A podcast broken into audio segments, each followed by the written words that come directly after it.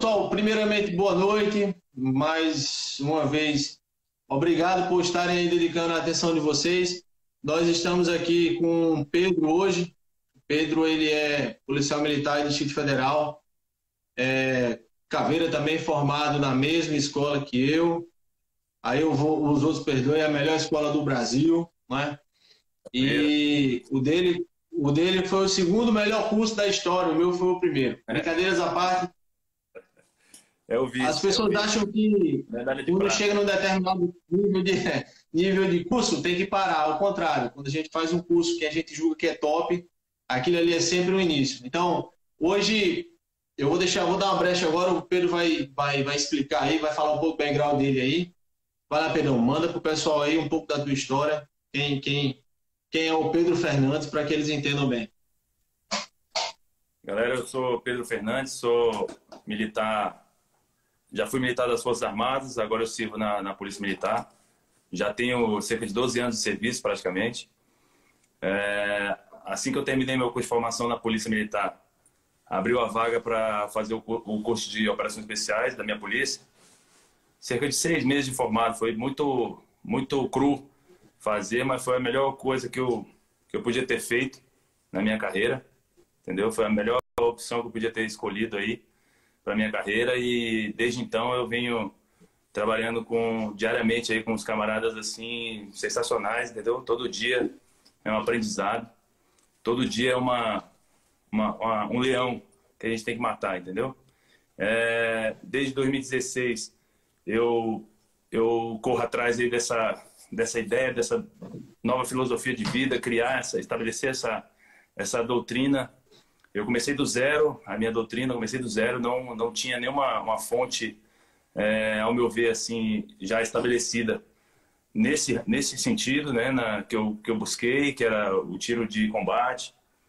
É, não tinha um material escrito, a gente criou, a gente começou aqui do zero, no computador mesmo, aquele material de slide, ele vai montando um a um, e a coisa vai tomando uma, uma, uma proporção que você nem sabe, nem, você nem espera, nem almeja a proporção que ela vai atingir. Aí quando você chega num ponto que você acha que já é o correto, né, já é o padrão, sempre surgem coisas novas, você atualiza o que você já fez há um ano, dois anos atrás, e eu acho que é assim que a doutrina serve, porque se ela não estiver sempre se atualizando, não faz sentido, entendeu? Não é testada, retestada, aplicada e, e atualizada, né? Acho que é assim.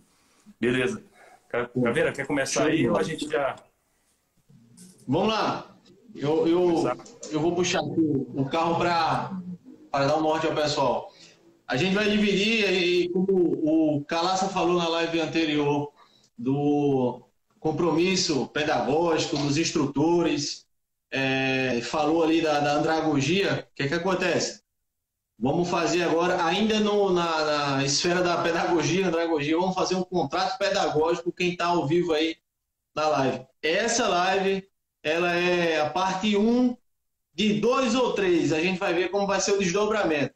Mas ela é pelo menos a parte 1 de dois, certo? Então, é, mais para frente a gente vai trazer a continuação. Hoje nós vamos abordar uma temática bem interessante que é a baixa luminosidade, mas é a visão em combate. Então, a questão dos aspectos técnicos ali da baixa luminosidade, né? como é que o seu corpo funciona mediante aquilo. E mais para frente nós vamos dar continuidade entrando numa parte mais apimentada. Hoje é para a gente entender, é uma base, é um contrato, realmente um contrato pedagógico que a gente vai fazer com vocês. E vamos tocar lá. Um desabafo meu, particularmente, eu sempre que eu. Eu sou uma pessoa que gosto de ler. Eu, eu sempre brinco a hashtag diga não um pouco seco, né? E eu sempre, eu sempre falo que é, nunca é demais, conhecimento não ocupa espaço, né? Já diria aí até o próprio Paulo Storani. E, na verdade, quando a gente começa a estudar neurociência, quando a gente começa a estudar é, a visão, é algo fora do normal. Né? A gente surpreende com que são coisas perfeitas que só Deus mesmo para fazer, para tocar o barco, né? Então vamos lá. Primeiro de tudo era trazer para o pessoal a questão anatômica, a questão fisiológica da nossa visão. A nossa, a nossa visão se assemelha muito a uma máquina. Na verdade, a máquina, das melhores máquinas fotográficas, elas tentam se assemelhar à nossa visão. Né? Então, o nosso olho, propriamente dito, ele é composto por várias partes que a gente precisa entender, assim como nós entendemos cada parte da pistola, do fuzil, da espingarda, enfim, nós precisamos entender cada parte da nossa visão, cada parte do nosso cérebro, né? Então é algo muito complicado. Então a gente, se a gente for fazer para deixar todo mundo no nível de conhecimento padronizado e a gente for comparar com uma máquina fotográfica, nós temos aqui no nosso olho, primeiro, a córnea, né? que essa seria essa capa mais externa, essa capa que, que protege toda a estrutura do, do olho. E aí nós temos essa íris, né? alguns têm uma íris mais clara, outros mais escura, um verde, um olho verde, um olho azul, um olho cor de mel, enfim. Essa íris no centro tem essa, essa e mais talvez vocês vão entender o que eu vou fazer agora. Mas dentro dessa íris, nós temos a pupila que é uma coisa muito, muito interessante. Basicamente, vocês vão entender agora, né? Quando a gente faz isso, o que, é que acontece na câmera de vocês? Some a imagem e depois vai voltando. Pelo recurso é, artificial, a recuperação é mais rápida. Beleza. Mas essa pupila, você olha aí que no seu centro, na cor do seu olho, tem essa, essa bolinha preta no meio aí, é por ela que entram os estímulos luminosos. Nós recebemos, percebemos os estímulos luminosos no ambiente, tá? Ele penetra por essa pupila, a nossa pupila vai regrar a quantidade de luz que, que entra, da mesma forma que a máquina fotográfica, existe o diafragma que faz esse, esse balanço. Essa estrutura vai passar pela retina, vai chegar no cristalino. Lembra quando a gente está com um telefone e quer dar um zoom em alguma coisa, ou quer tirar uma foto muito de perto, e a máquina fica desfocada tentando focar, aquele recurso da lente é o que a gente tem no nosso olho, chamado de cristalino, tá? Transparente, através de um sistema de acomodação, o cristalino ele vai buscar e volta esse esse foco em detalhes. Então, beleza, analisando, mais uma vez, comparando para facilitar o entendimento o nosso olho, a gente foi para a lente, a, a, nossa córnea, a pupila, ou seja, a parte central da lente, o cristalino, que é quem recebe a informação, aí a gente vai ver, vai vir o, depois do, cristalino vai vir o movítreo, né, é a parte por trás, e aí vai chegar na retina. Chegando na retina é onde começa todos os nossos problemas e soluções. E é o X da questão onde a gente vai trabalhar hoje, principalmente quando chegar na baixa luminosidade. A retina é quem transforma, em uma linguagem muito simples para vocês, a informação captada, inclusive nós vemos de forma invertida e real, né? a gente vê tudo de cabeça para baixo. Quando essa imagem se chega na, na retina, é, é, que ela é transformada de um impulso luminoso para um impulso elétrico, da retina, nervo óptico, e aí segue sistema nervoso, nervo óptico, encéfalo, e aí vamos descer até chegar no no córtex occipital e ter aí uma, uma, realmente uma reação formada com base no que a gente viu. Ou seja, você olhar para alguma coisa que seja, tem todo esse procedimento, beleza?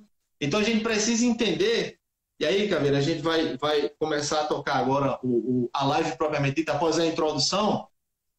É, basicamente, a retina a retina é quem vai disseminar, porque nela vão estar previstos ali os. Aí a gente vai falar dos cones, vamos falar de bastonetes, né? vamos falar de rhodopsina, alguma proteína que é fundamental para que a gente tenha esse processo complexo da visão de, do início, meio e fim, sem, sem atropelos. E é assim algo muito complicado da gente entender. Algum. Beta, cara, aí dá um complementado aí, fala pro pessoal mais uma, mais uma vez, boa noite, galera. Ó, o Caveira começou, começou a falar aí sobre a pupila. Beleza? A pupila ela é responsável pela adaptação visual nossa. Beleza? Então, numa situação de um ambiente claro, uma meio-dia, você está ali no pátio de formatura do teu quartel aí, e aí aquele sol de meio-dia ali de junho de Brasília, aí, no período de junho, julho Brasília, que é o período mais sem nuvens e aquele sol a pino aí, Então, o que acontece? Nesse período, a pupila ela vai estar no seu, na sua constrição máxima, né? nesse período de, de grande luminosidade, vamos dizer, grande luminosidade. Ele vai estar cerca de com um milímetro e meio, beleza? Então, é, nessa, por que, que ele fica constrito? Por que, que a pupila fica constrita desse jeito? Para evitar que o seu olho, lá dentro do seu olho, seja danificado pelos raios, pelas as ondas eletromagnéticas, magnéticas, que são as luzes, no caso. Né? Tem as ondas de rádio, tem as, as ondas é, raios gama, tem, tem inúmeras é, frequências, só que o nosso olho ele só capta ali é, nas luzes visíveis, acima da, do infravermelho e abaixo do, da ultravioleta, você tem as luzes visíveis, né? Visíveis por quê? Mas no, no sentido de percepção. Os nossos olhos, ele tem as células que são fotossensíveis a essas luzes. E ela tem fotopigmentos. O que, que é isso? Os seus olhos, dentro da sua retina lá, na sua retina, mais ao centro, mais ao centro, tem a, os cones. E mais em volta da retina, você tem os bastonetes. Aí o que acontece? Numa situação de, de luz, você vai ter uma visão cromática, que é uma visão de cores. Numa situação noturna ou de baixa luminosidade, você porventura entrou num cômodo fechado, dentro do seu carro com vidro fumê, ali você vai, já vai ter uma, uma visão monocromática, e muito provavelmente é, é um branco, cinza, aquela, aquela visão mais acinzentada, né, sem cores. Então, basicamente, a sua visão ela é feita dessa forma, no, ambiente onde você tem o estímulo dos cones, onde tem os, os cones estimulados, você vai trabalhar as cores. Então, você vai trabalhar a sua percepção em alta resolução. Diferente da noite ou em baixa resolução, você vai ter aquele é, uma deficiência, né, uma falta de fonte luminosa que você vai ter que trabalhar as silhuetas aí com os bastonetes, entendeu? E como o Caveira falou aí, é, a pupila ela estando estreita, ela vai acontecer o seguinte, vai entrar menos luz dentro do seu olho. Entrando menos luz é menos informação que você percebe de fora. Há um ofuscamento dos, das, dos seus olhos. Então, o que acontece? Você perde aquela visão é, por conta do ofuscamento. Beleza? Você pode ficar um, um período ali para poder se adaptar. Aquela hora que você acorda, já abre a janela, você fica sem saber para onde ir. É basicamente o que acontece quando tem uma explosão aí de uma granada de efeito moral, de luz e som, vamos colocar assim. Você basicamente perde a. Tem aquele efeito moral e o efeito de você atordou a pessoa porque ela não consegue visualizar o que está à frente dela. Beleza? Perfeito. Então, no ambiente normal, ou seja, você já teve aquela habita, é, adaptação visual. Aí o que acontece? O seu olho já consegue ver normal. Nessa situação de você ver normal, você vai perceber mais informações, você vai receber mais estímulos de fora. Nisso que você recebe mais luz, mais tranquilamente, você não está com aquele choque visual, aí você recebe mais informação. Recebendo mais informação, são mais estímulos, né? Então a sua percepção fica melhor. E diferente do ambiente com pouca luz, que você a sua pupila vai dilatar até 10 milímetros, ela pode ficar até 10 milímetros é, dilatada, buscando ver o que ela não consegue ver com um milímetro e meio. Então, no escuro, ela vai ter que dilatar para poder visualizar o que está ao redor, você ser capaz de visualizar. Então é isso, menos luz, ela fica dilatada, mais luz, ela se constringe ali para poder proteger o nosso olho. O Caveira falou sobre o morvítreo. O morvítreo, a principal função dele é poder filtrar os raios ultravioletas e infravermelhos que são nocivos à nossa retina. A Exato. gente é, recebe esses, esses raios nos olhos, essas luzes nos olhos, ultravioleta e infravermelho, só que elas são é, parcialmente barradas pelo humor vítreo para evitar da nossa retina ser danificada. Porque mesmo que ele passasse, nossos cones e bastonetes não têm a, a capacidade de perceber essa, esses estímulos de frequências abaixo ou acima do que a gente tem na, no espectro visível.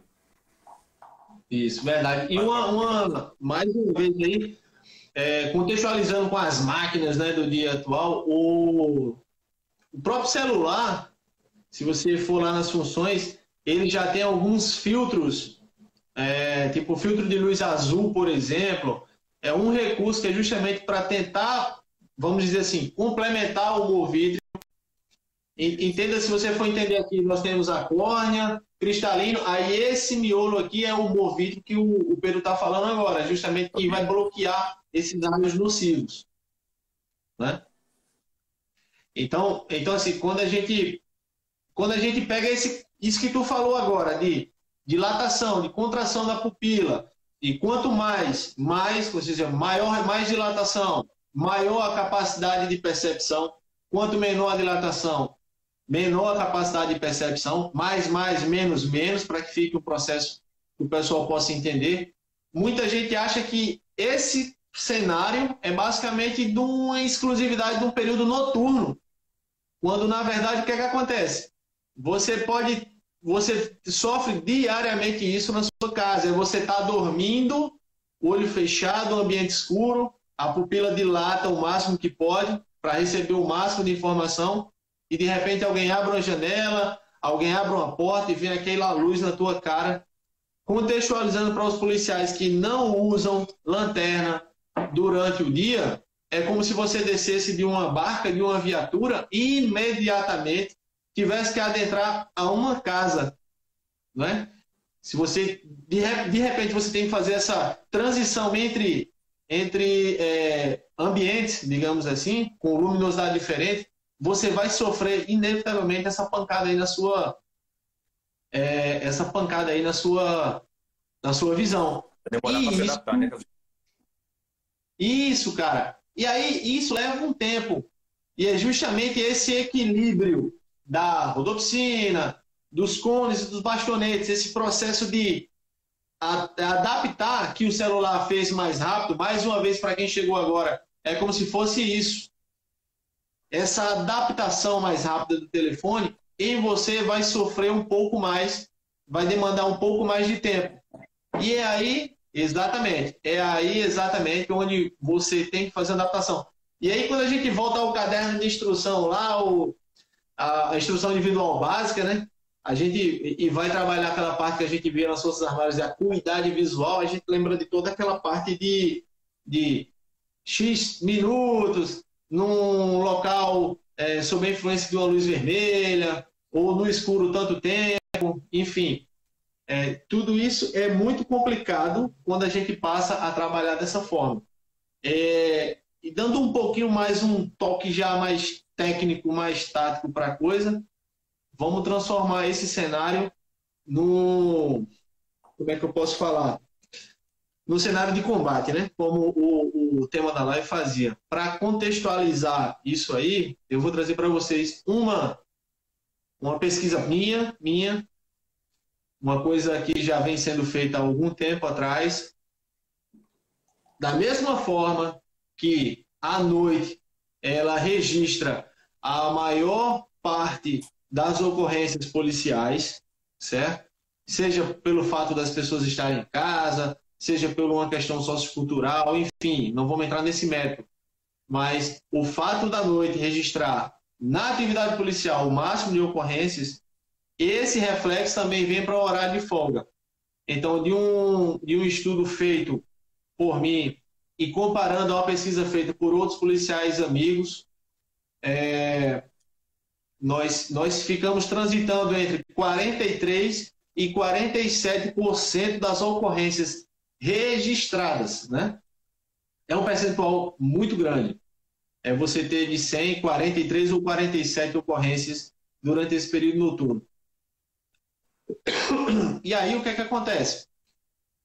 Muita gente não se prepara, não tem o um material, e isso tem um, um, um reflexo de, direto assim na operacionalidade, na aplicação da técnica, das táticas, enfim. Complementa aí, Gaveta para a gente tocar o barco do, do, do item operacionalidade. A nossa realidade das nossas polícias aí, não vou nem limitar as polícias, as guardas militares e tudo, guarda civil aí, municipal, vamos lá, vamos arredondar para a porra toda.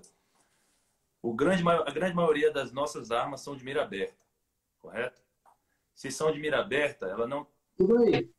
Eu vou fazer que nem calaça. Eu vou só na porta aqui pedir um pouco de água que eu esqueci a garrafa lá fora. Eu não vou ao banheiro, não. Deixa o pode ficar, aí, pode ficar, não. vai tocando que eu vou ouvir. Não leva o microfone, não, que ele vacilou aquele dia. Não, não, tá aqui, tá aqui. Já voltei, então, já tô voltando. Já estou na área. A maioria das nossas armas, vamos dizer assim, que a maioria das polícias tem, que as instituições de segurança pública têm, disponibilizam para os seus agentes, são armas de miras abertas. Então, basicamente é o quê? Se você tem uma arma de mira aberta, você tem que fazer aquele enquadramento de luzes, né? Aquele alça, massa, quando o instrutor está falando para você, ah, tem que enquadrar as luzes ali da alça e da massa, mesmo, mesma quantidade de luz do lado direito é a mesma do lado esquerdo, é, foca na massa tal, o alvo vai ficar... Isso nada você vai conseguir fazer no escuro, num ambiente de baixa luminosidade, beleza? Para quem ainda não, não, não, não compreende essa, esse termo baixa luminosidade, o que acontece? Luminosidade zero é breu total, escuridão total.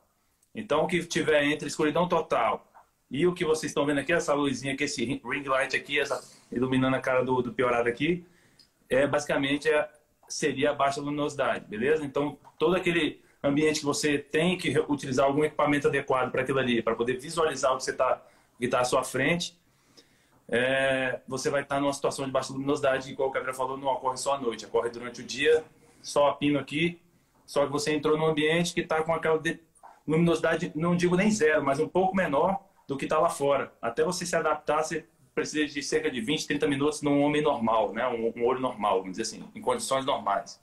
Beleza?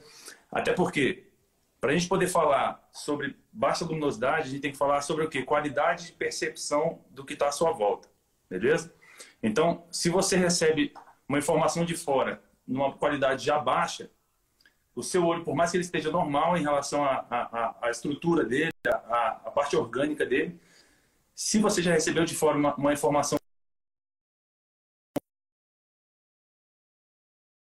a, incidindo o estresse, incidindo a, a porra toda é, do confronto, você vai ter um prejuízo ainda maior na sua percepção do que está fora.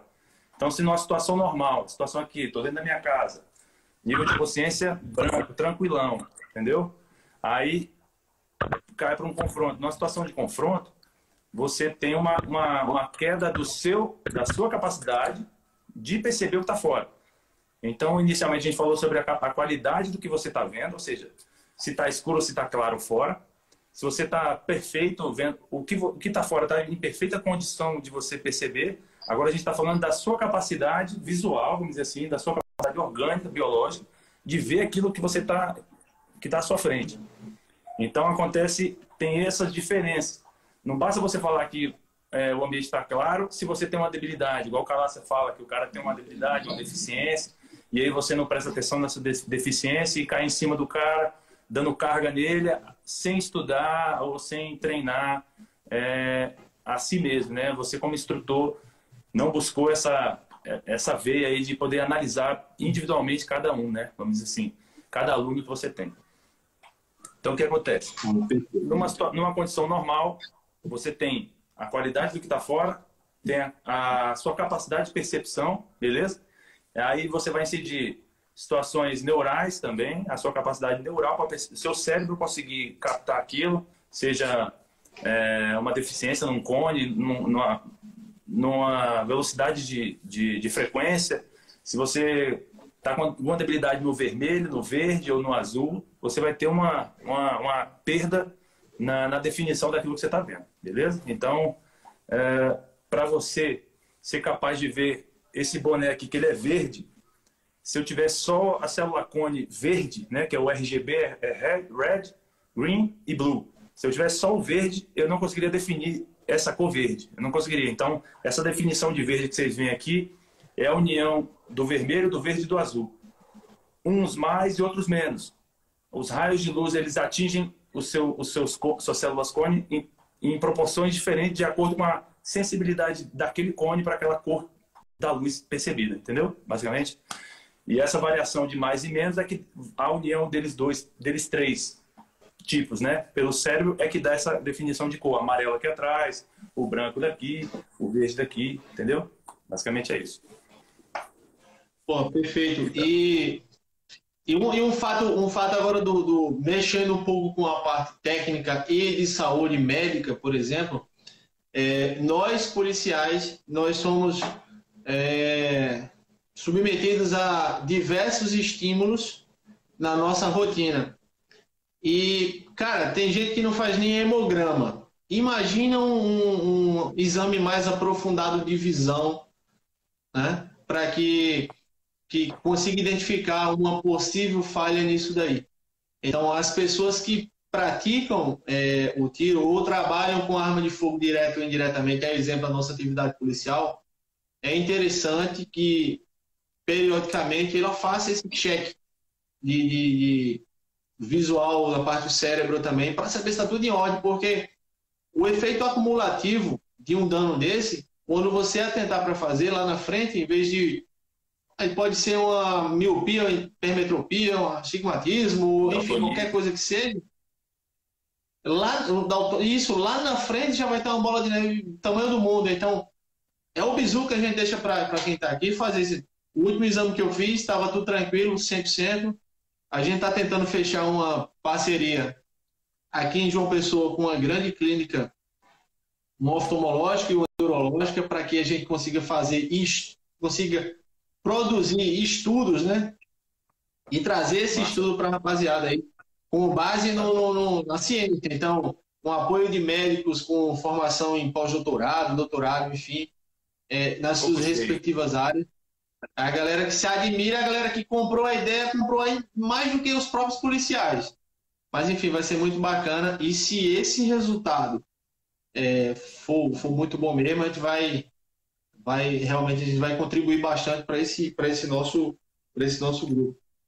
É, abordando e conseguindo contextualizar basicamente o que a gente falou aqui, é, Pedro, na, em algumas ocorrências.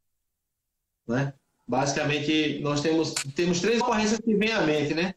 A gente fala da. O Humberto, o Humberto ele falou de uma.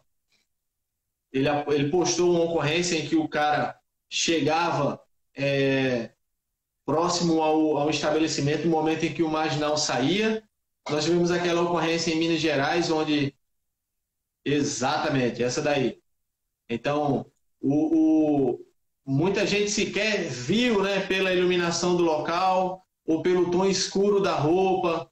É, muita, é, poucas pessoas conseguiram observar que o cara acaba sacando a arma no momento em que ele é, tipo, ele estava com a arma na mão. Imagina você ter, nesse ambiente com a iluminação um pouco já prejudicada, o estresse do momento, no aspecto biológico aí da, em cima da visão, e você ter que chegar e tomar uma decisão de atirar ou não em cima de, de frações de segundo. Né? Temos essa daí e temos a ocorrência de Minas Gerais, e se você quiser ficar, fica à vontade para abordar aquela lá do onde os policiais chegam no estabelecimento, abordam, que na verdade era o que ia puxar a nossa outra live, né? Vendo? Ainda falando em relação a esse vídeo aí que você comentou, esse primeiro, se você for parar para pensar, igual o professor Humberto comentou, que no momento da decisão do, do policial em disparar, foi o momento que ele viu que aquela, aquela cena do cara sacando a mão, atacando o punho da arma, e foi nesse momento que ele resolveu, que ele tomou a decisão de é, disparar. Então, a partir do momento que ele tomou aquela decisão, ele tinha aquela imagem na, na, na hora. Então, se, se foi um, uns meio segundo antes, meio segundo depois ali, da, do cara puxar e jogar a arma fora, ele já tinha decidido que ia disparar. Então, não... e outra, a situação noturna, na situação de baixa luminosidade, você tem uma, uma, uma perda daquela qualidade do que você vê. Então, o que acontece? Você vai ver uma furadeira sendo uma, uma arma de fogo. Piorou se o cara tiver um simulacro, que aí está em perfeita condição de uma arma. Você vai deixar de atirar porque você, ah, não, eu não sei se é um simulacro ou se é um, uma arma de fogo é, realmente, né, propriamente dita. Então, o que acontece? A partir do momento que você visualiza a ameaça, a, visualiza a arma, visualiza né, a, a, ferramenta do cara ali que pode te causar um, um dano grave, inclusive sua morte, se você tiver que parar para pensar em tudo isso, igual o colega no vídeo aí é, decidiu né, por, por disparar, é, você pode estar tá perdendo um tempo muito importante e, e, e, precioso ali, que seria o seu último time ali para poder resolver a pane. Comparando aí essa, esse vídeo que o Caveira comentou agora sobre Minas Gerais, isso ocorreu em Cajuti, próximo a Teófilo Otoni, Minas Gerais. Então, o que, que acontece? Ele já tinha um camarada ali na, no vídeo, Vou tentar colocar aqui para vocês. Esse camarada no vídeo, ele já era. É, ele, esse aqui do canto aqui, ó. Ele está sentado de costas para a parede aqui, ó. Basicamente, esse cara ele já tinha. Pessoal, lembra, o, pessoal, o, Pedro, o pessoal lembrar esse vídeo aí, basicamente, esse vídeo ele tem é, em torno de 5 minutos. É, o Pedro vai, dar, vai então, posicionar mais ou menos aí. Os policiais entram no estabelecimento, saem, é uma questão que tem baixa luminosidade e penumbra. Então, os policiais eles acabam é, aborda, vão lá dentro, abordam, ficam um tempo conversando com a pessoa e esse cara do nada ele parte para cima da, da equipe, a equipe verbaliza, ele para e aí começa né, o confronto naquela situação. E aí nesse momento aí o que acontece? Os policiais eles já vieram de outra cidade que tinha acontecido o ilícito mesmo, eles vieram para esse local porque eles uhum. receberam denúncia que o camarada estava por ali e eles estavam com, com provavelmente o dono do estabelecimento vendo no celular do camarada ali as imagens de quem chegou, de quem saiu. E aí eles avistaram esse camarada sentado de costas para a parede e falaram: vem cá. Eram três policiais lá fora e um estava dentro do banheiro, dentro do estabelecimento. Tanto que quando ele saiu, ele deu de cara com o confronto rolando, ele nem saiu mais do, do estabelecimento, se manteve dentro ali e de lá mesmo confrontou o, o agressor. Então o que acontece? Os que estavam lá fora perceberam o volume na, na cintura do, do, do, do abordado, né, do suspeito ali, do agressor em suspeição, e aí, não sei porquê, acabaram pedindo para ele erguer a camiseta. No que ele ergueu, ele já foi para sacar. E aí você vê os caras correndo, se deitam no chão, diminuindo a silhueta e tudo mais. Mas é aquela coisa, a partir do momento que o cara já levantou, já ele saiu daquele ambiente claro, escuro ali do canto ali, onde estava uma baixa luz, aí foram para ele foi para próximo da, da luz do poste, foi aí que eles perceberam o volume na cintura dele. Até então não tiveram como de longe perceber esse volume na cintura. E aí depois que começou o confronto, cada um vai para o seu canto, buscou um abrigo, se não tinha abrigo deitou no chão, diminuiu a silhueta e, e aí vocês é, depois se puderem procura o vídeo, a gente vai tentar postar os vídeos aí, um trecho de cada vídeo, para vocês terem uma noção do que a gente está falando aqui na, no feed aí, para vocês acompanharem. Então, basicamente é o seguinte: a gente quer dizer o seguinte, no escuro, você pode muito bem confundir uma, uma, um objeto que seja lá o que? Uma, um celular, seja um, um, uma furadeira, seja o que for, com arma de fogo, porque você perde aquela definição de contraste, de contraste perde aquela alta resolução, né, que seria aquele aqueles 10% da nossa visão e todo o resto é visão periférica, né? 90% basicamente. Então, ah, no escuro você tem um prejuízo enorme nessa, nessa visão, porque você fica com aquele tom acinzentado. Você tem aquela célula bastonete que ela, ela visualiza não em cores, mas sim numa situação de cinza, de branco, onde você não vai ter a definição de um ambiente claro. Então, é, se você tiver a sua lanterna, você primeiro vai conseguir fazer alcimassa no seu armamento, porque se você não tiver, você vai ficar na merda sem poder ver o seu alvo. Como é que você vai fazer o enquadramento alça-massa e alvo? Não vai conseguir fazer. Enquadramento foco na massa. Você nem está vendo a massa no escuro. Então você tem que ter alguma coisa, ou jogando, incidindo diretamente na sua alça-massa, ou incidindo lá no alvo, a ponto que você jogue aqui na, na, na linha que é alça-massa, você consiga ver o seu sistema de luzes ali em volta da, do seu sistema de mira. Ah, e automaticamente esse cenário que, que, que, a gente fala de corpo utópico, né, onde a gente basicamente trabalha com bastonete e no escuro, enfim, ele é um ambiente muito novo até no treinamento institucional. Algumas pessoas hoje fazem alguns módulos de low light, é o nome mais bonito, né, que se encontra aí para baixa luminosidade, mas às vezes as pessoas não vão tão a fundo cientificamente, biologicamente falando. Então, o que que acontece? É, imagina que o normal seria você, dono de clube de tiro, ó a dica, você é proprietário de um clube, de um espaço, promove um treinamento durante o dia ou durante a noite, em breu total, para que as pessoas consigam entender, criar um novo é, modelo mental, a gente fala tanto de modelo mental, né? criar habilidades motoras para o manuseio, tanto com arma como para a lanterna, entender o que a lanterna vai causar no é, basicamente no agressor e aí depois dessa parte é, básica passada, as pessoas podem avançar com qualidade, aumentando a intensidade. Semana passada nós postamos uma sequência de histórias também mostrando é, treinamento. Essa parte mais técnica a gente vai tocar para frente, mas a gente precisa fazer essa base para vocês, tá? Para que vocês consigam entender. É, e fazendo uma ponte, Pedro, não está mesmo no, no, no, script, mas vamos fazer uma ponte.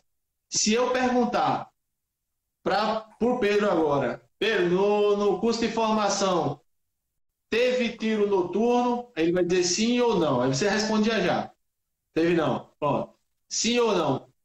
No meu curso de formação, teve tiro noturno? Não. É, eu tive algum curso de especialização que eu vim fazer lá atrás, onde imperava e era tipo monopólio flash, fogo e fuga, né? Eu atirava, enfim. É, não que seja ultrapassado, que a técnica ela pode resolver qualquer coisa, uma resolve uma coisa, outra resolve outra, porque você tem que ter, na verdade, uma caixa de ferramentas. Mas, institucionalmente falando, a gente sempre diz, e mesmo se a gente pegar as, as pessoas que estão aqui conosco na, na, na live, a, a, esmagadora maioria vai dizer não tivemos disparo é, em baixa luminosidade, nós não tivemos instrução de lanterna, nós não tivemos, eu não sei nem o que é lumens, né? Eu não sei o que é um acendimento mediano na parte é, é, central da, da lanterna, um acendimento anterior, um acendimento, eu não sei como é que eu faço. Eu vou aproveitar para dizer, nessa, nessa, acrescentar nessa lacuna, isso aqui é tão simples, ó. Tão simples. Isso aqui é adaptado, é, a lanterna tem um clipe, eu perdi a argola original e adaptei com a argola de granada. Não tem argola de granada? Adapta com chaveiro, alguma coisa desse tipo. Não tem, bota um cordelete, um cordelete, faz qualquer coisa. Isso aí serve justamente para isso, ó. Eu posso usar, livrar a minha mão, fazer qualquer tipo de manuseio que seja. Posso, joguei, recarreguei, deu golpe, retomei e vou usar. Se eu vou usar aqui, aqui, aqui, enfim, a técnica não vai ser para essa live. Mas o simples, nós não temos acesso a esse tipo de instrução básica. Nem eu, nem eu não tive, o Pedro não teve, nós, só aí nós estamos falando de Paraíba e Distrito Federal.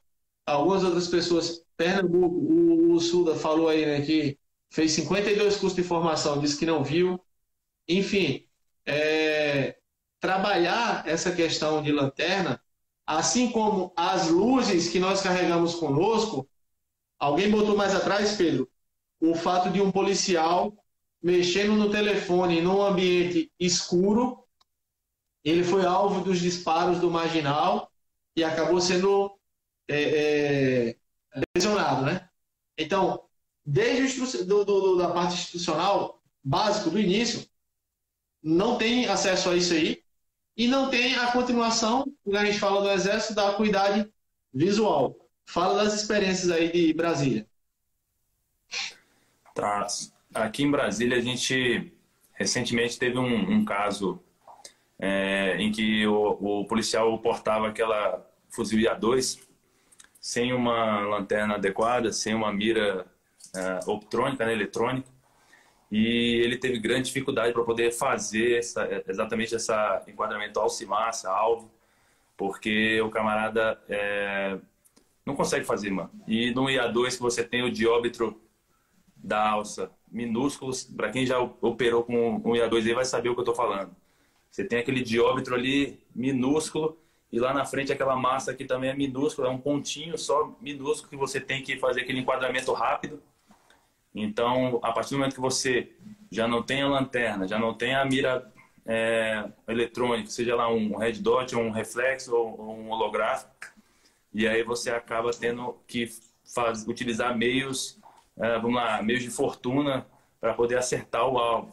Isso vai te dar precisão? Não vai te dar precisão, mas vai te dar pelo menos o norte. Você espetar o, o seu fuzil à frente ou sua pistola à frente na sua empunhadura dupla melhor que você tiver, de mais qualidade, isso vai te garantir uma boa qualidade do seu tiro numa situação de baixa luminosidade. Só que se você não tiver a ferramenta adequada, seja uma lanterna de mão para você usar aquela posição Harris, né, que é aquela posição punho com punho aqui, dorso com dorso, que é o mais apresentado entre as polícias, né, vamos dizer, é o mais disseminado e adequado aí para utilizar. na minha opinião, as técnicas todas de, de você utilizar a lanterna que não é adequada para o seu equipamento, por exemplo, você quebra da minha, da minha pistola, a TLR1 HL. Todas elas são o quê? É adaptando a sua empunhadura para aquele tipo de lanterna não adequada para aquilo que está usando. Então, você tem uma lanterna com acionamento do lado, tem uma lanterna acionamento atrás, que no caso, para essa atividade que não é acoplada na sua arma igual essa aqui, é a mais indicada, que é o acionamento na retaguarda ali, entendeu? Que tem um acionamento, não tem estrobo. Então, se você tem uma lanterna que ela tem zoom, aquela porra de, de que mexe no zoom e, e tem a função estrobo, não compra essa. Se tem, troca. Porque você liga um jeito, liga uma vez, ela está no estrobo. Liga de novo, ela está na, na, intensidade baixa. Aí apaga, liga de novo, ela já está na intensidade alta. Ela nunca tem um padrão para operar. Sim, então sim, você basicamente procura uma, uma intensidade única, sem estrobo, com acionamento à retaguarda, para quem usa aí com a, uma mão, uh, com acionamento na retaguarda da, da lanterna. Fala aí, Caveira. A questão do, do, Você falou muito bem. As pessoas que estão aí, a maioria tem as lanternas que possuem é, os três tipos, né? Uma luz mais baixa, uma luz mais forte e a função estrobo. E, ela, e às vezes elas têm que efetuar um clique, né? Para que a transição ocorra. Nem todas as lanternas ela permitem aquele clique intermediário, onde eu, eu posso acionar sem ter que apertar. Então eu posso acionar quantas vezes eu quiser. Isso aqui é foco é, é fixo, não é regulável, justamente para facilitar. Uma, uma coisa bem interessante, e já entrando um pouquinho, nós falamos de fisiologia, anatomia, fisiologia humana aí, na parte de visão, e nós estamos dando uma pincelada do que vai vir na próxima live, que é a parte mais técnica, né? É, existem várias técnicas hoje em algumas escolas policiais nos Estados Unidos. Alguém perguntou de CQB lá atrás, as pessoas não mais fazem invasão, é, é, é, invadem com as lanternas propriamente ditas. Se tem apenas uma lanterna, tanto a lanterna para cima, jogando para o teto, ou uma pessoa, apenas uma, na porta, enquanto o time invadia, ela colocava a mão lá na porta e jogava para o ambiente testamos isso na prática, fizemos um laboratório e, assim, realmente dá aquela baixa luminosidade, mas fica com capacidade de você até fazer o enquadramento.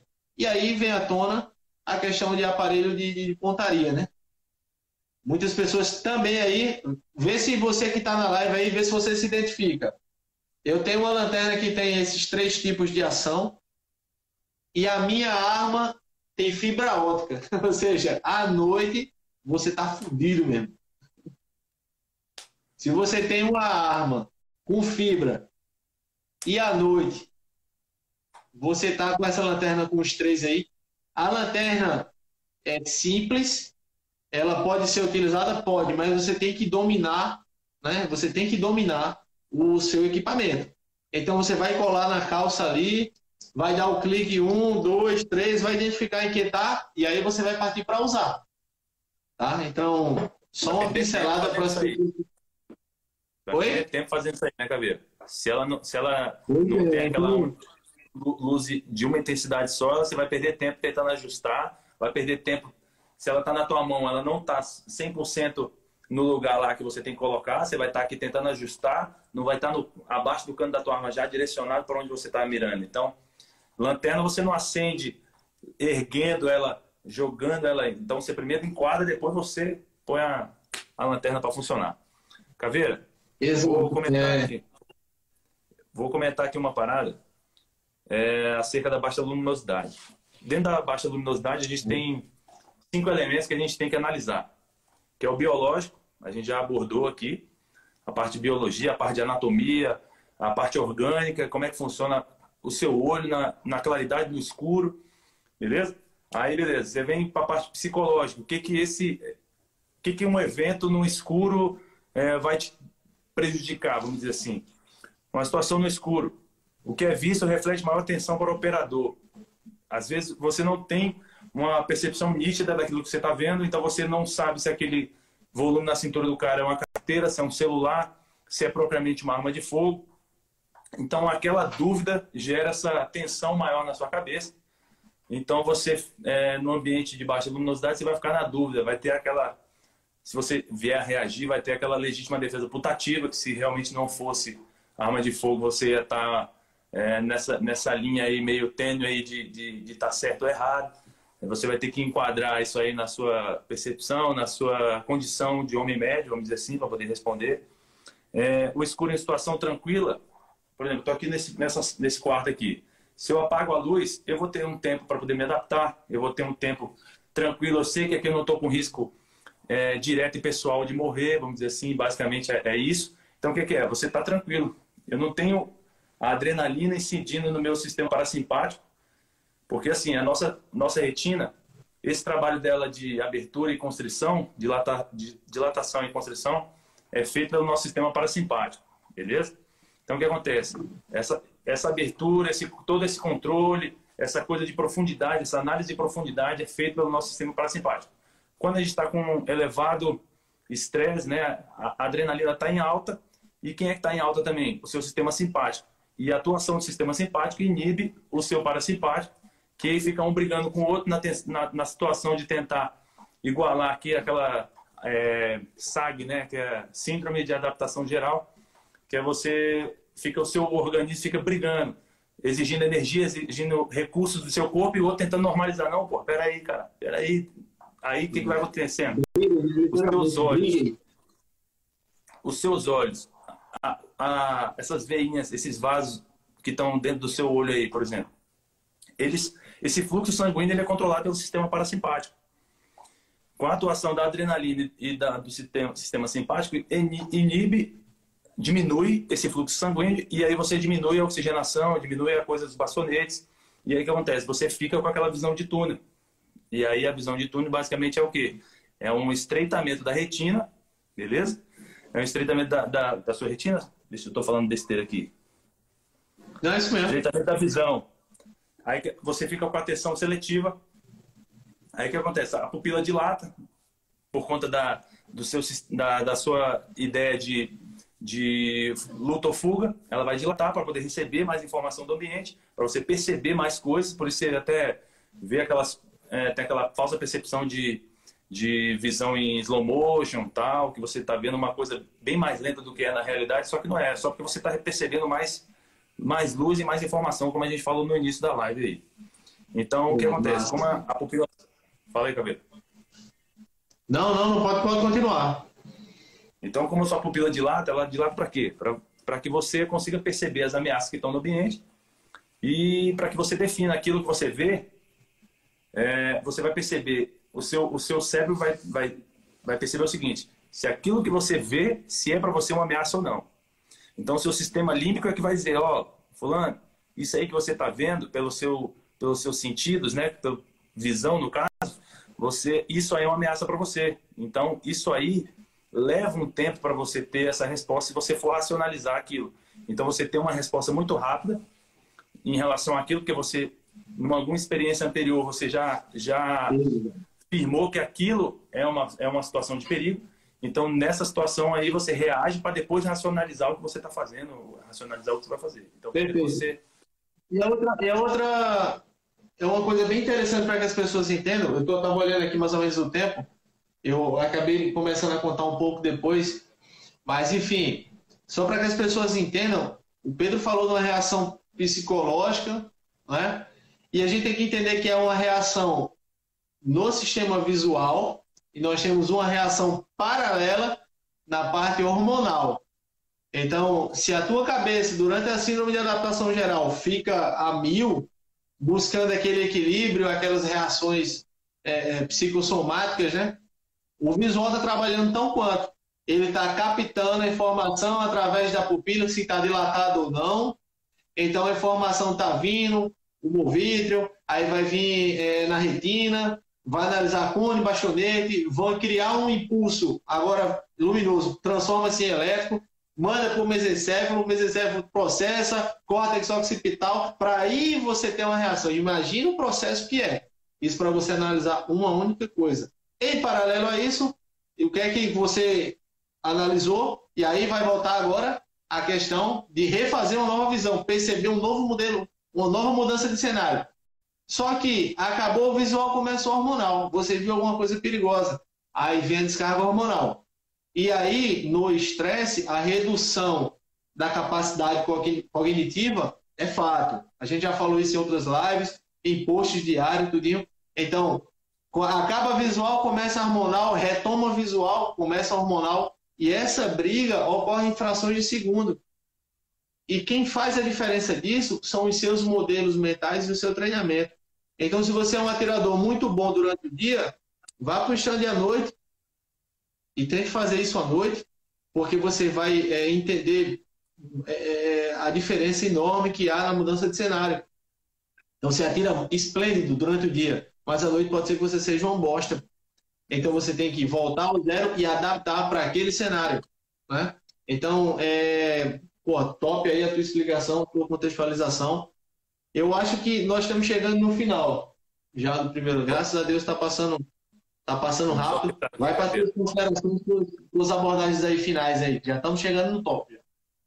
Sobre o, os pontos fisiológicos, vamos lá, vamos destacar os principais que podem te atingir numa situação, não vou dizer nem de estresse, beleza? Numa situação noturna não, numa situação de estresse. Então, numa situação de estresse, você vai ter uma visão de túnel, seria, vamos lá, durante o dia, visão de túnel, redução da percepção de profundidade, você perde ali cerca de 20, 30% você perde da sua capacidade, mesmo com os dois olhos abertos e olhando ativamente para, os ambiente, para o ambiente, para o lado. A, a, sua percepção vai ficar em slow motion, porque sua pupila vai dilatar e você vai perceber mais luz, mais informação, então você vai ver tudo como se fosse mais lento, só que seu cérebro é que está trabalhando muito rápido ali, sua visão está percebendo muita coisa rápido, e você está achando que você está lento. É por isso que você aciona o gatilho inúmeras vezes achando que você está lento. Caralho, não estou atirando, não estou acertando o tiro. Então você vai ter audição seletiva. Outra, aí você vai ficar, você tem a sua visão, a sua audição para se localizar, para ter aquela consciência espacial. Se você não tem audição, já não tem a visão, está numa situação de, de penumbra, está numa situação de baixa luminosidade. No estresse, a audição também vai reduzir. Então vai, vai ficar, você vai perder, pode não ouvir ou não entender o que está ouvindo. Então, basicamente, você vai perder aquela consciência espacial ali, visual e, e auditiva, e vai ter aceleração dos seus reflexos, a, a ideia do, da pupila que vai dilatar, vai perceber mais informações, Inibi, inibição do sistema nervoso parasimpático, aquilo que eu falei na ideia da, da, da constrição e da dilatação da, da pupila, é um trabalho parasimpático, beleza? Sistema nervoso parasimpático, que ele vai ficar prejudicado pela, pela adrenalina, pelo estresse e tudo mais. E, e a sua visão periférica na noite é o que você vai mais usar, porque você os cones não vão ser estimulados pela ausência de luz ou baixa né, incidência de, de densidade de luz ali. E aí você vai ter a situação dos bastonetes, que é o que você vai ter até você ter a, a rodopsina sendo produzida, até você tendo a, a conexão dela com outra proteína, para poder criar aquele sistema do ambiente. Não dá nem tempo de falar na rodopsina, né, cara? Dá nem tempo de falar na rodopsina. Fica para a próxima. Fica para a próxima, mas já fica aí. O que acontece? Você, operador, que vai trabalhar amanhã cedo, que é o meu caso, é, procura dormir cedo, porque você precisa, no seu sono REM, você precisa de um período de descanso adequado para que você, seu corpo produza aquela rodopsina que você gastou, porque a rodopsina é uma proteína fotossensível. O que acontece? Quando você usa muito no celular, fica até tarde no celular, numa exposição de luz branca, aqui no caso está uma luz amarela aqui na minha cara, ainda assim está meio forte. Então, o que acontece? Você tem uma exposição prolongada e você não dá esse descanso para o seu organismo produzir a rodopsina, você vai ter uma, uma, uma, queda na sua eficiência, vamos lá, visual, na sua, na sua parte, é, pode dar dor de cabeça, pode atingir o seu, seu olho, pode dar uma situação a longo prazo, lá, em alta intensidade, situação de catarata e tudo mais, essas porra aí. Porra, eu acho que o pessoal manda uma mensagem aí dizendo que gostou ou não da, da live até agora, porque realmente foi uma aula de, de, de tiro noturno, do aspecto, partindo do aspecto é, fisiológico, né? Então, nós entendemos aí basicamente a função do nosso olho, as partes do nosso olho, o que cada parte faz. Nós fizemos um comparativo com a máquina fotográfica para facilitar o entendimento de quem está aí assistindo a live com a gente. É, fazemos, é, é, fizemos aqui é, alguns, alguns, alguns comentários de um ponto de vista mais técnico envolvendo é, proteínas, substâncias que vocês precisam estudar um pouco para poder entender o que o olho, o que o cérebro, é, como o olho e como o cérebro se comporta nessa situação de confronto. Não é só atirar, não, velho. Atirar é a coisa mais fácil do mundo. Atirar é, é a pontinha do iceberg. O que está embaixo d'água, cara, é o que é o que vai, vai, vai fazer toda a diferença. É o que vai, você, na condição de instrutor, vai levar para o seu aluno. Ele vai votar porque não gosta de você, ele vai votar porque você é bom, meu irmão. Entendeu? Então, é, porra, 40, agradecer, velho. Agradecer aí pelo, pelo, pelo participar. Então, só recapitulando para quem chegou agora, quem estava na outra, a gente falou da iluminação, né, que vai passar pelo olho, pelo cristalino, pelo movitro, vai chegar na retina. Na retina é, é onde vai ter toda aquela percepção, é, seja na, na, questão escopotópica, na mesotópica, enfim, que é um ambiente mais escuro, em tons de cinza, ou no ambiente mais claro, em que a gente vai usar os cones, os bastonetes, a visão periférica, aquela percepção toda, né? E aí vai seguir o céfalo, o córtex occipital, enfim. Só recapitulando para todo mundo, é um processo muito complexo a visão assim como a questão da neurociência para tentar explicar o cérebro, né? Então, tá vendo? Vamos voltar aqui para responder. Já tem uma porrada de perguntas. Eu vou, eu vou tentar. Tem até a pergunta do Calaço, ele faz uma pergunta de gaveta. Ele não, não, não, ele é desunido, cara. Vamos lá. Me pergunta aí, Calaço. Ô, Cabelo, você falou de Calaço agora, eu fiquei com Calaço na, é. na cabeça. O, me perguntaram para uma situação de operar com a lanterna de mão, qual seria a melhor situação? Isso aí a gente vai falar na próxima live, mas já adiantando, é aquela posição Harris aqui, ó, uma posição dorso com dorso, beleza? Basicamente a mão de apoio aqui, ó, vem por baixo da mão do tiro, mão forte, e aí você apoia a sua arma por sobre aqui, o pulso aqui, ó, batendo aqui o pulso aqui no dorso da mão, esticando sua mão para poder visualizar. A grande, grande lance é o seguinte, você primeiro engaje o seu alvo para depois você acionar a sua lanterna. Senão você vai se expor, vai expor os seus companheiros para do, do inimigo. Então, basicamente é isso. Beleza. O Major Salto perguntou: se alume no aluno, né, o stick light lá, para conduzir instrução noturna no intuito de evitar acidentes, não atrapalharia a instrução, a percepção? Eu, eu acho que é quando a gente chega no limite, eu vou tomar a liberdade de responder, você complementa, nós chegamos no limite do uso da logística com base na segurança. Então, o fato de, dependendo também muitas muitas vezes do perfil da instrução, do nível técnico da instrução do nível de risco, isso aí é interpretado lá atrás no gerenciamento, é, eu acho, a minha opinião é que não, porque facilita, não fica só bonito na foto, né, mas facilita a, o controle das pessoas se for uma pista que trabalha tá uma questão de profundidade, você vai ter noção espacial de onde o aluno está. Quem vai estar tá atirando também vai ter a noção de onde o aluno está. Algumas pessoas também utilizavam o Cialume para balizar alguns alvos. Isso era uma coisa muito comum antigamente. Hoje, basicamente, alguns sistemas estão com, com iluminação. Enfim, na minha concepção, eu creio que é um mecanismo assim como, não igual, mas tão necessário quanto o próprio EPI. Né? Pra, é um recurso a mais. E assim, a, a, o nível de intensidade dele é um, é um algo que é, digamos assim, irrelevante. Então, na minha concepção, é interessante manter, tá? Não atrapalharia tanto. Se vocês vale quiserem intensificar, hein, Caveira? Se quiser intensificar a, e potencializar a, a luminosidade de um cialume, você pega uma garrafa PET, enche ela de água, joga o Cialume dentro, ele vai intensificar aquela luz do, do. Quem quiser iluminar aí, botar garrafas PET aí pelo, pela linha, vai dividindo assim, ó, e compra um Cialume de mais ou menos, eles duram aí, de marca boa, eles duram cerca de 8 a 10 horas. Você pode jogar ali que ele tem uma intensidade boa e a água vai intensificar esse, essa luminosidade dele aí. É bacana a dica, pessoal. É, a segunda pergunta é do Ronaldo, né? Do Ronald Victor, né? Então, para quem usa óculos, fica mais difícil de se adaptar. É, tudo é uma questão, na minha concepção também. Eu vou estou lendo aqui respondendo. Se você ler alguma pergunta aí, pode responder também. Eu na minha concepção, Ronald, é o seguinte: é, é, na verdade, o óculos ele faz com que você volte, a, aspas, ao seu estado de normalidade.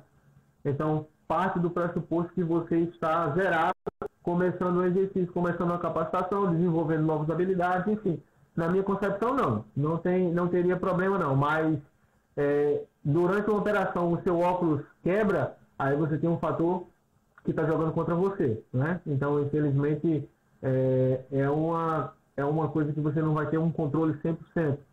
Pode ser que numa contramedida o óculos caia, então você bota um óculos tático por cima de um óculos é, de grau, ou você adapta um óculos para uma questão de grau. Você tem que transformar o seu equipamento para a sua necessidade. Então.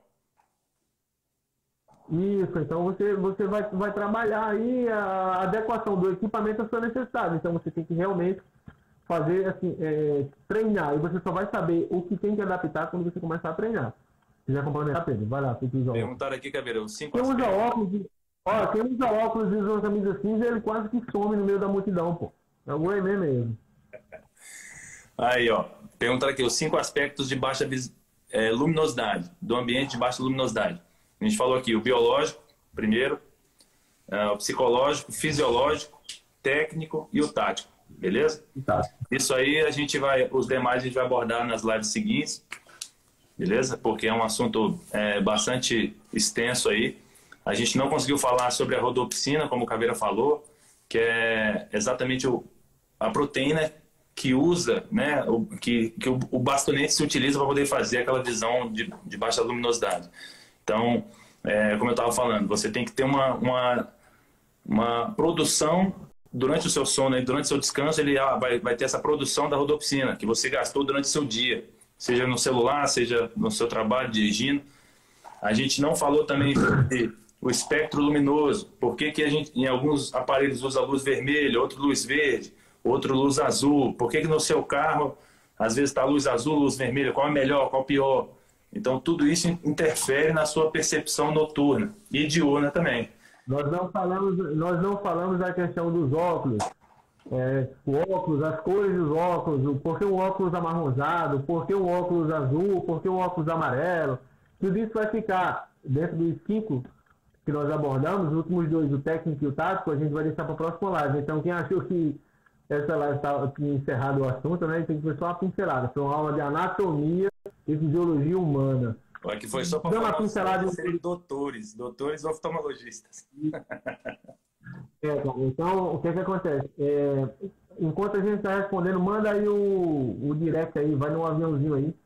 Coração não para, graças a Deus, a galera está curtindo aí bastante. O, manda aí pro aviãozinho, manda para quem estava aí assistindo online, diz, ó, oh, o pau tá quebrando de novo lá, estão respondendo as perguntas. Beleza? Enquanto a gente responde. Pergunta do Calaça, fator 3 treinamento. Uma live espetacular, um pouquinho antes da nossa. Uma verdadeira aula. E aí agora ele vem com as perguntas. Ele fez uma pergunta que já aconteceu uma operação de tentar verificar, durante uma operação, tentar verificar algum local escuro com uma lanterna, e aí alguém falar, né, não liga a lanterna não, para, apaga. Enfim, isso está diretamente ligado a, a, a, uma conduta, a um sigilo. A gente sempre falava desde a época de exército, né? disciplina de luzes e ruídos, mas isso está diretamente ligado ao perfil da operação. Às vezes você está fazendo uma incursão qualquer e você precisa verificar aquele espaço. Então você não vai ficar clareando o céu, clareando tudo, usando a lanterna para todo canto. Você tem que ter uma disciplina. Mas o fato de você usar em algum momento, é, né? o exército tinha aquela questão de velar, né? Alguns militares velavam a lanterna para facilitar o uso noturno é, aproveitar o, o, o 05 da La Torre aí na a, a, doutrina de operações rurais, né, tanto na Colômbia como no, no, no Brasil, uso de lanterna basicamente zero no período noturno, zero, zero, zero. Se for usar com uma disciplina, cobrindo com alguma coisa, com um poncho, com uma manta, enfim, para não denunciar uma posição, haja visto que a particularidade da operação a particularidade da operação rural é muito diferente. No ambiente rural, qualquer estímulo luminoso é facilmente percebido, porque a escuridão do ambiente, a tua adaptação, né, você consegue ver. E existe também aquelas técnicas que a gente vai passar na próxima, na próxima técnica de observar no escuro, né? A gente vai também passar na próxima, na próxima live. Isso aqui é só para deixar vocês aí. Quiser complementar, Beleza, Caveira. Aqui perguntaram sobre utilizar arma, de, é, arma não, desculpa, a lanterna no, no escudo, na situação de adentramento aí, CQB e tudo mais, em time tático tudo mais. É importante, é interessante pra caramba isso, porque você tá, é, o operador que está ali no escudo, ele perde exatamente grande parte da sua é, amplitude visual por conta até do escudo. E ele tendo aquilo ali, isso vai facilitar a atividade dele, vai facilitar o emprego do, do equipamento dele, que no caso é o escudo, então isso vai facilitar bastante para ele. Boa. É uma boa ideia adaptar a lanterna no escudo balístico. Talata de novo, Talata perguntou. Existem, né, na verdade, alguns dispositivos aí. Quem, esse, o pessoal que joga software que está na nossa live, que adapta o escudo aí na, na, nas operações, nos jogos, né? E o pessoal dos grupos de intervenção que estão conosco, seja Polícia Penal, Federal, Guerra Federal, enfim, e que usam o escudo balístico para uma, para uma intervenção, existem alguns mecanismos que já são basicamente colocados no, no, no próprio escudo para acionamento daquilo ali. A função do escudo propriamente dita é, pô, vai chamar a atenção dos disparos para ele, isso é fato. Então a iluminação ela vai só provocar aquilo ali e vai, e vai proporcionar para o resto da equipe uma, uma, iluminação parcial do ambiente, né? Com aquele, aquele aumento do nível. Então você começa a sair basicamente de bastonete, começa a usar cone, né? Com a partir do momento. Então é muito comum, não no Brasil, mas é muito comum que nos Estados Unidos as pessoas adaptem alguns utensílios ali no escudo, seja uma rodinha, seja uma lanterna, GIGN ele tem um. GIGN ele tem um. No escudo dele tem. Não é fixo, mas ele tem a situação de ele poder encaixar ali a, a lâmpada de luz, é, luz azul, que é aquela luz intensa, para poder causar o ofuscamento mesmo e, e eles empregam aí ó, utilizando. Camarada, o Bravo Combat falou ali, a USB modificado não é mais, não é mais apropriada, né? uma vez que a luz está está fora do corpo, isso está muito, relacionado, tá muito relacionado a é do FBI, FBI modificado, usa para cima, para o lado, enfim.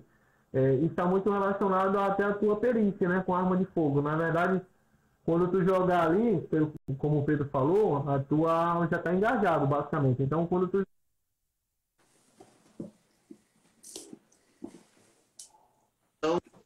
Cortou seu áudio aí. Tá ouvindo agora? Agora tá, tranquilo. Pronto, deixa eu tirar aqui a bateria. Deixa eu só desconectar aqui um. Vamos lá. É, é, então a questão do FBI aí. Tá ouvindo bem? Tô te ouvindo, tô te ouvindo. Então a questão do FBI seria basicamente isso. O, o cara jogou ali, já tá indo os disparos logo em seguida. Tá? É uma técnica a mais, é como a gente falou são ferramentas. Então, às vezes, o FBI é a que vai se adequar à situação. Ou, totalmente inverso, o FBI modificado não se adapta àquela situação, enfim. Você tem que saber. Vai lá. As próximas. Uh, Caveira, tem uma, uma pergunta aqui, eu vou ter que meter o pé, meu irmão. Olha só. Vale a, vale a pena usar uma luz vermelha para conseguir fazer uso com menor agressão para o sistema visual? Isso aí é exatamente o que a gente não falou sobre a, o espectro luminoso, né?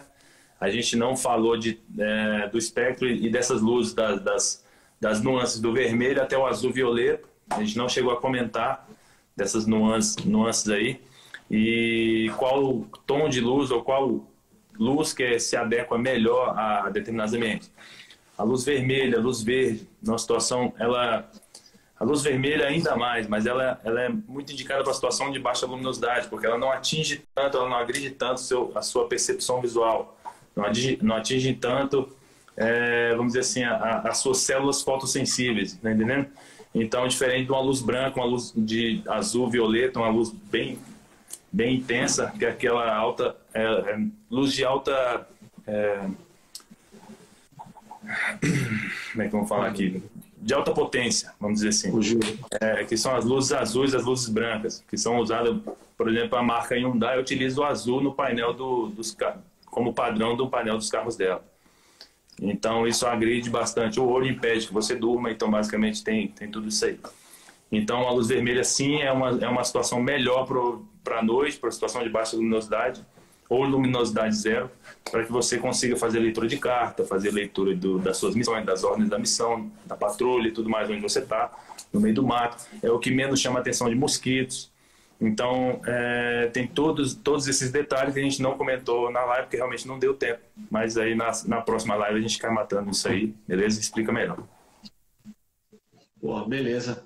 Então, só tem uma última pergunta, que é a do Major Chalto falando aí da questão de os Estados Unidos estão usando lanternas refletores na cor verde, né? Alegam que desorientam mais as pessoas. Deve ter a mesma explicação eu, particularmente, eu não li nenhum artigo nesse segmento aí, nesse sentido, mas pode ser que seja a mesma percepção, a mesma influência. Pode ser também que tenha alguma coisa relacionada a uma característica cultural, social ali, né? Enfim, eu não, particularmente eu não li, eu, não, eu vou pesquisar e depois aí eu gravo um stories, alguma coisa desse tipo. Caveira, Beleza, Pedrão? A luz, a luz azul de alta intensidade, né? Que é uma luz de alta intensidade, ela é mais indicada pela essa situação de ofuscamento, de desorientação do, da pessoa que está à sua frente, vamos dizer assim. A luz vermelha e luz verde, ela facilita para você, operador, perceber aquilo sem atingir tanto a sua visão. Então, numa situação de luz, no, num dia claro, no ambiente claro, ou à noite, o verde vai se adequar muito bem. Numa situação é, no, de, de um dia, você utiliza um designador laser vermelho que não vai ter o mesmo alcance que um designador laser verde, por exemplo. Porque ele vai acabar se dissipando no ambiente ali até determinada distância. Então, na situação de, por exemplo, uma holográfica de uma marca de excelente qualidade, eles já utilizam a luz verde. Na, na, na situação do, do, do holograma criado ali, ele usa aquela luz verde, já não usa mais a vermelha. Então, é, basicamente, durante o dia e durante a noite você poderia muito bem usar o, ver, o verde, e numa situação de durante a noite seria melhor ah, a situação do vermelho, porque agride menos a, a sua percepção, a sua, a sua adaptação visual né, para aquele ambiente de baixa luminosidade. O Steve perguntou aí, acho que é o, um último, uma última pergunta para a gente poder, então em uma ocorrência você liga e desliga, deixa eu ver aqui, a lanterna várias vezes, seus olhos não sofrem essa adaptação, sofre exatamente aquele, é, todo aquele ciclo sendo refeito o tempo inteiro. Então você vai captar a sua pupila que vai ser o termômetro, e você vai é, dosar ali na máquina fotográfica o diafragma que, que faz essa, esse filtro, esse controle de acesso de luminosidade. Então toda vez que você receber um estímulo, você vai é, é, se contrair depois vai novamente é, dilatar a pupila até que ela identifique uma situação de normalidade. Até que vai buscar a adaptação de novo. Você primeiro tem aquele ofuscamento inicial, aí depois você vai ter naquela adaptação de novo, tanto do claro para o escuro, como do escuro para o claro, você vai ter essa readaptação aí. Pode levar um... Vai entrar a transformação dos estímulos, a recuperação por causa da proteína, todo aquele ciclo, Steve. Vai ficar ciclando, beleza? E aí, Pedrão, encerramos? Fechou por hoje, Gabriel? Encerramos. Agradeço a todo mundo aí pela, pela brabeza de estar até agora aí nessa, nessa live. Saiu bastante gente, mas já estou vendo que está voltando aos poucos, estão voltando aí as pessoas. Agradecer a, ao empenho de vocês aí, ao tempo dos senhores também, beleza? Espero que a gente tenha contribuído aí com vocês, ao menos um pouco aí na, na, no, no estudo que vocês já têm, beleza? Isso aqui foi só um pouco é, para contribuir mesmo, para poder a gente trocar uma ideia, trocar um, fazer um bate-papo aí, beleza, Caveira? Muito obrigado, Caveira. Pronto, beleza, meu irmão. Que deu certo essa live. Caveirão, já três semanas brigando. Que bom que deu certo. E tamo junto. O de mim sabe como é que Para vocês entenderem, para você, para essa rapaziada entender agora aí, é, essa live foi umas três semanas que a gente vem brigando. Nós tivemos um falecimento na família, nós tivemos um caso de Covid que estava perto, então todos os procedimentos foram adotados enfim, é, infelizmente acabou que, como diz o, o sertanejo, apurou, né? E o negócio foi até melhor. Então hoje, segundo o contrato pedagógico que a gente fez com vocês, tá hoje foi anatomia e fisiologia humana e depois vai vir a parte técnica propriamente dita. Vendo? Tamo junto, meu irmão. Tamo junto, meu irmão. Caveira, viu? Valeu. Boa noite a Um todos. abraço. Quem, quem não seguia Pedro, segue. Quem veio através de Pedro, segue a Argos também.